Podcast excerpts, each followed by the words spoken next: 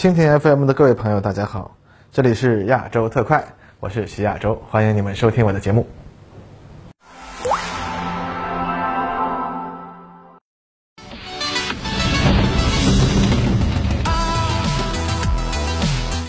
各位朋友，大家好，欢迎收看本期的亚洲特快。最近几天呢，啊，顿巴斯鏖战呢还在继续进行之中，俄军呢从伊久姆南下。而卢甘斯克人民军和顿涅茨克人民军呢，则是向西北方向进攻。目前看呢，战斗进行的情况可能是希望啊，在斯拉维扬斯克附近会师，将乌克兰东部重兵集群一切为二，彻底包围北顿涅茨克集团。这个动作呢，其实早在战争爆发之初啊，大家就预计会发生。实际上呢，在俄罗斯总统卢卡申科之前会议上公布的态势图来看呢，呃，这可能本身就是战争初期就确定要进行的一场合围。但由于计划没有变化快，俄军未能在融雪季节之前完成这个快速穿插的方案，导致其后续行动变成了在泥泞之中啊，冒着乌克兰的炮火啊，撅着屁股往前爬。那么现在这个时候呢，随着泥泞情况稍微好转，俄军的攻击力度也会进一步的加强。那么这个原本计划可能只需要一两天的分割包围乌克兰东部集群的方案，终于以慢动作的方式啊，又开始推进了。之前呢，看到外媒说啊，目前的伊久姆之战和马里乌波尔的最后围攻啊，可以说是乌克兰冲突的尾声的开端啊。那这个话是当初丘吉尔在不列颠之战后说的，原话是说啊，不列颠之战啊不是尾声，甚至不是尾声的开端，但它是序章的尾声。那这样说起来呢，或许从基辅撤军啊，可算是乌克兰冲突序章的尾声。只是呢，没想到这个剧啊和二战这种中间还有痛苦的两年拉锯的情况不一样啊。呃，序章结束了之后，直接就开始尾声了。那么关于乌克兰冲突的情况呢，我们会在有更多新的消息的时候给大家再分析。这期节目呢，咱们就来说说这两天大家都很关注的两个事情吧。第一个呢是解放军海军发布的新宣传视频中，首次展示了零五五型大型导弹驱逐舰发射的一种新型的导弹。从画面中可以大致推测，这是一种基本利用了啊我军整个通用垂直发射系统内部空间的大型导弹。很快呢，就有人找来了此前轰六 N 型轰炸机腹部携带的大型空射导弹的图片，两相对照，很容易就能看出来，这两种导弹的前半部分基本相似，但空射型的助推器比海基版本更长，再加上该导弹的头部明显是类似于东风十五 B 那样的双锥体外形。以及呢，它头部飞行器的尾部啊，明显有空气舵。那么综合这些特征，很容易联想到，这应该是一种采用双锥体构型的 M 型弹道导弹，或者说水飘弹。而这种弹道呢，由于全程在大气层边缘飞行，所以呢，也也就可以说是高超声速滑翔导弹。另一个呢，是有不少朋友在 B 站的评论当中一直艾特我，要求评论一下的俄罗斯最近试射的萨尔马特洲际导弹。那么这里呢，我们也说几句。而且呢，这两件事儿从逻辑上来看呢，还真有一些可以一起说的理由啊。那咱们后面再说。那么先从零五五的新导弹说起。其实不用说，大家一看到这个导弹，第一时间肯定就想到了咱们老早就开始说的鹰击叉叉导弹了啊，也就是之前相关院所专家在相关讲座上发出过 PPT，展示我军的新型舰对舰导弹的作战过程，哎，就是一个典型的 M 型弹道。当然了，这个 PPT 里显示呢，这还不一定是 M 型，而是可能啊有更多的波峰和波谷。那么这又是怎么回事呢？啊，且听我们接下来分析。首先，咱们要说到经典的水漂弹，俄罗斯的伊斯坎德尔或者我国航天科技集团外贸的 M 二零导弹，这两种导弹的飞行原理啊啊基本相似。那么之前有个故事啊，说一次我国的航展上有一个俄罗斯伊斯坎德尔导弹相关院所的专家来进行交流啊。第一个问题，你们骗人，你们这个导弹怎么可能射程只有二百八十公里？根据我的经验，这种导弹的射程至少有八百公里。啊，当被问到这个问题呢，我国专家呢，呃，笑笑，哎，这个嘛，我们确实采取了手段啊，确保这种导弹在飞行超过二百八十公里以后，导航系统会自动让导弹坠地。然后俄国人脸上就露出了笑容，而我们的专家呢又补上了一句，哎，说到这儿吧，您家的伊斯坎德尔不也是不超过三百公里射程吗？这怎么回事？你自己还不清楚吗？啊，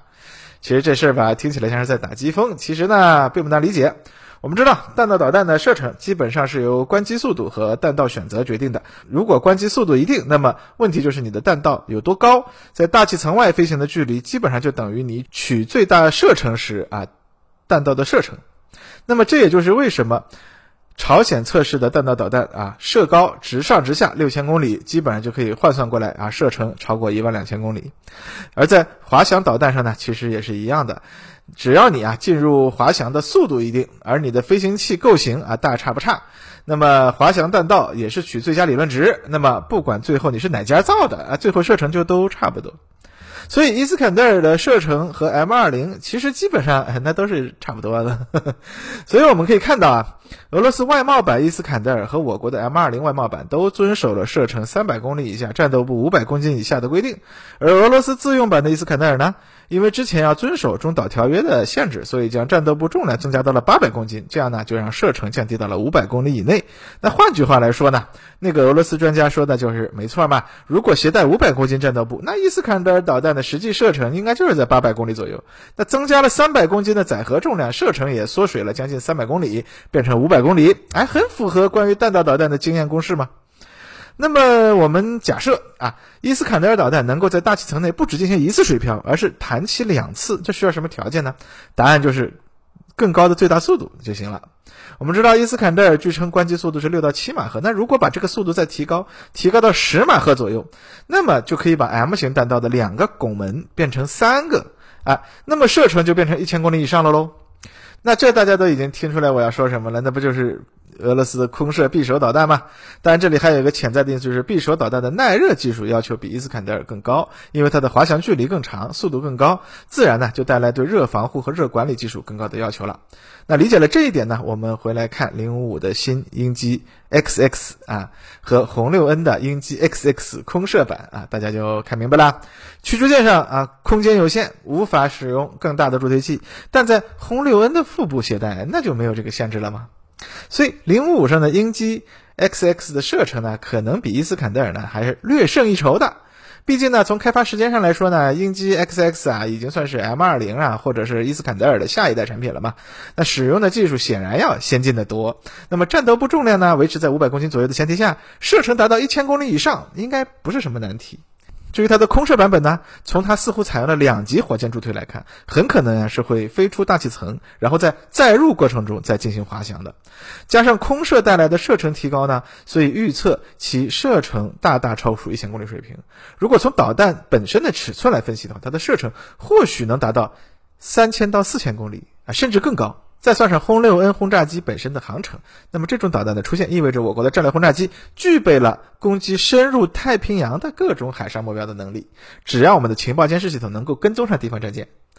当然了，它也具备对地面目标进行精确打击的能力。啊，我们的岸基东风二十六射程主要是能到关岛，啊，但是轰六 N 携带新型的呃滑翔导弹的话，那么差不多可以在威克岛附近发射攻击夏威夷。啊，或者呢，也可以穿越部分俄罗斯领空，飞到鄂霍次克海上发射导弹来攻击阿拉斯加的国家导弹防御系统的基地。虽然这和俄罗斯米格三十一啊 BM 啊直接从白令海峡附近起飞啊没多远就能发射匕首打到阿拉斯加国家导弹防御系统基地相比呢，哎差了点意思。但是对于我国来说呢，又多了一种对美国进行战略威慑的工具，那也是好的。那话反过来说。啊，目前这样看下来的话，我们可以发现，美国人的这个三军通用滑翔体的设计概念，其实在咱们这儿呢已经得到实现了啊。东风二六反舰型的滑翔体，鹰击 XX 的滑翔体，以及空射导弹的滑翔体，从外形上看，基本都是一样的啊，很可能就是同一个产品啊。它的滑翔阶段呢，其实都一样啊，都是在一个特定的速度下进入滑翔，然后飞行特定的距离啊，命中目标。但空军、海军和火箭军的任务目标它不同，由此带来呢，呃，选择的助推器就不同，弹道段的飞行轨迹也不同，由此呢就带来了射程的变化。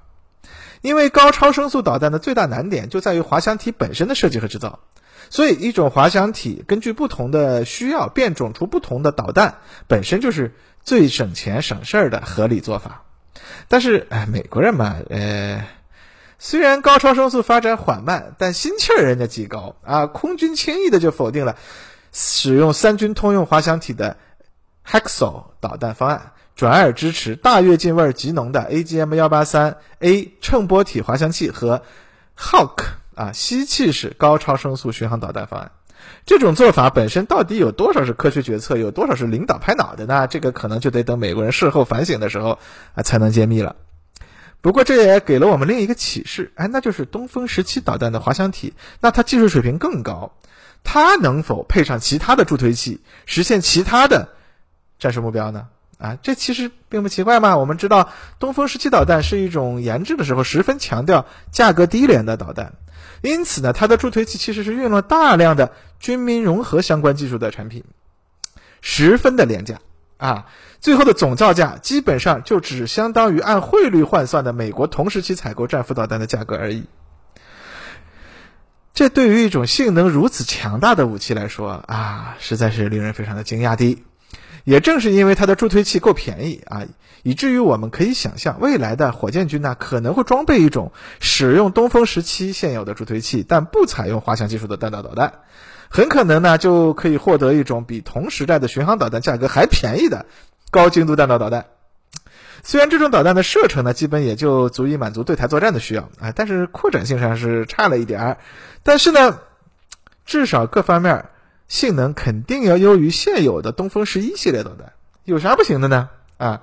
那么反过来说呢，东风十七的滑翔体如果配上更加昂贵和高性能的助推器，那又会如何呢？我们可以设想以下几种方案啊：第一，射程和现有的东风十七相同，但全程飞行速度更高，彻底超出美国现有和在研所有拦截弹的物理极限。彻底治愈啊！这个火箭军明明超强却过分谨慎的强迫症啊。第二，类似东风二六这样的中远程弹道导弹的助推器，配上东风十七的滑翔体，关岛快递增强版就来了。这也是美国今年中国军力报告里对所谓东风二七导弹的推测。第三，使用尺寸更小的助推器，研制空射和舰载发射的版本啊，就和鹰击 XX 一样，或许呢可以叫做鹰击 XX 加一哈。不过呢，鉴于东风十七的滑翔体外形的特点，可能没法塞进我们的垂直发射系统里面去，那么或许就得研制一个尺寸缩小但基本外形和使用的技术啊基本相似的缩比版滑翔器。其实呢，这个鹰击 XX 加一的导弹研制可能甚至和鹰击 XX 导弹是同步进行的。那么不久的未来，很可能零五五的垂直发射系统就可以混装两种。高超声速导弹，鹰击 XX 的双锥体构型意味着可以携带更大的战斗部啊，不仅可以反舰，对岸上坚固目标的打击效果也会更好。而鹰击 XX 加一啊，它的突防能力更强，对于未来装备新型拦截系统的敌方舰队具备更高的作战效能。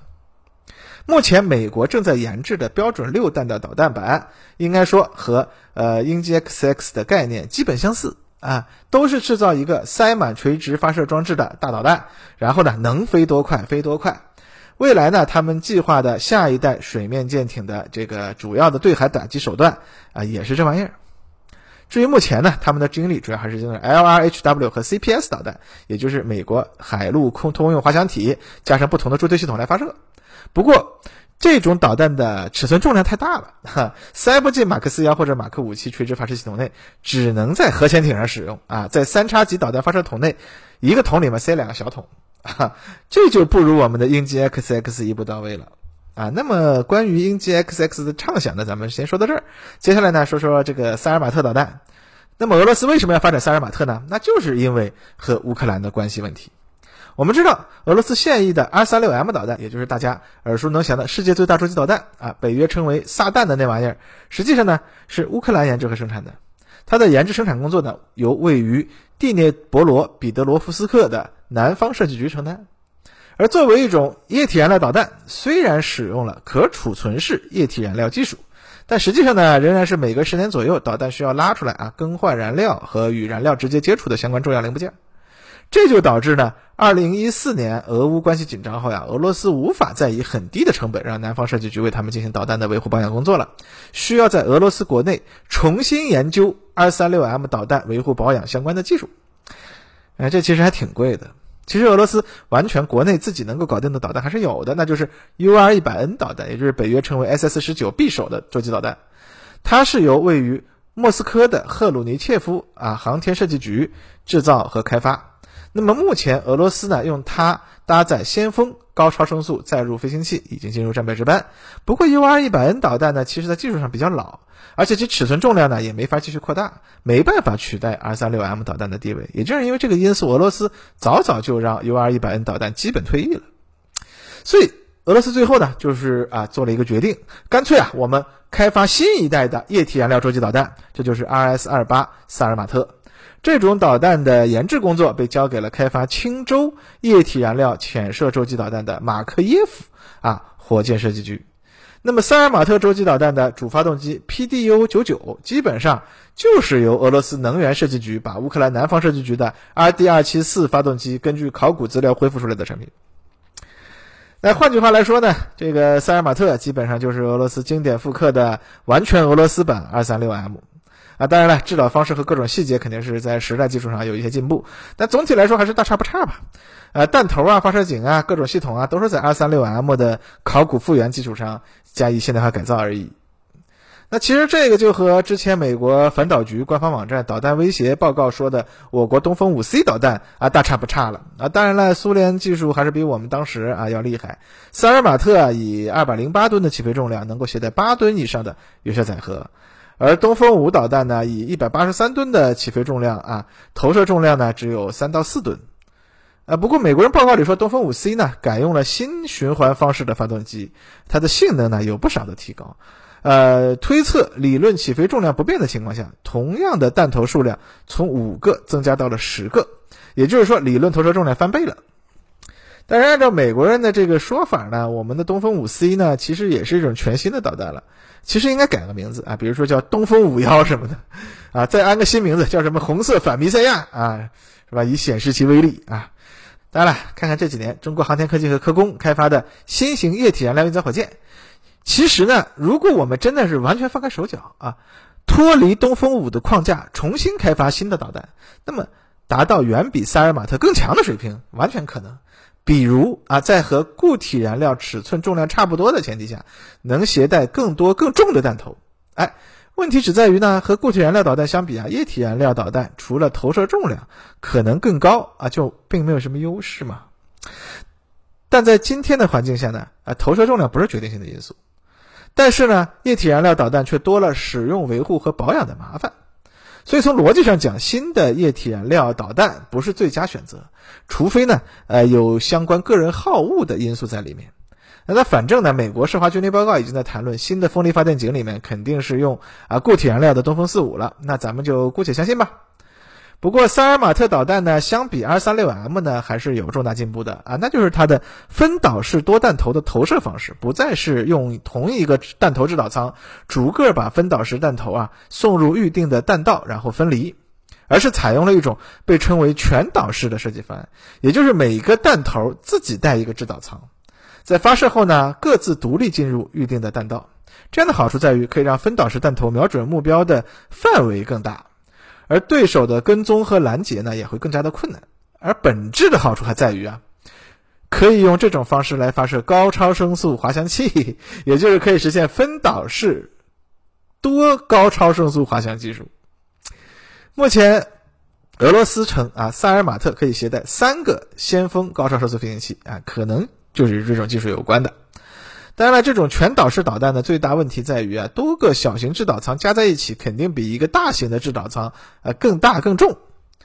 这就减少了导弹投射弹头的数量啊。那在我国而言呢，呃，此前啊已经有了传说中啊使用东风三幺为基础发展的东风三幺 B 高超声速洲际导弹。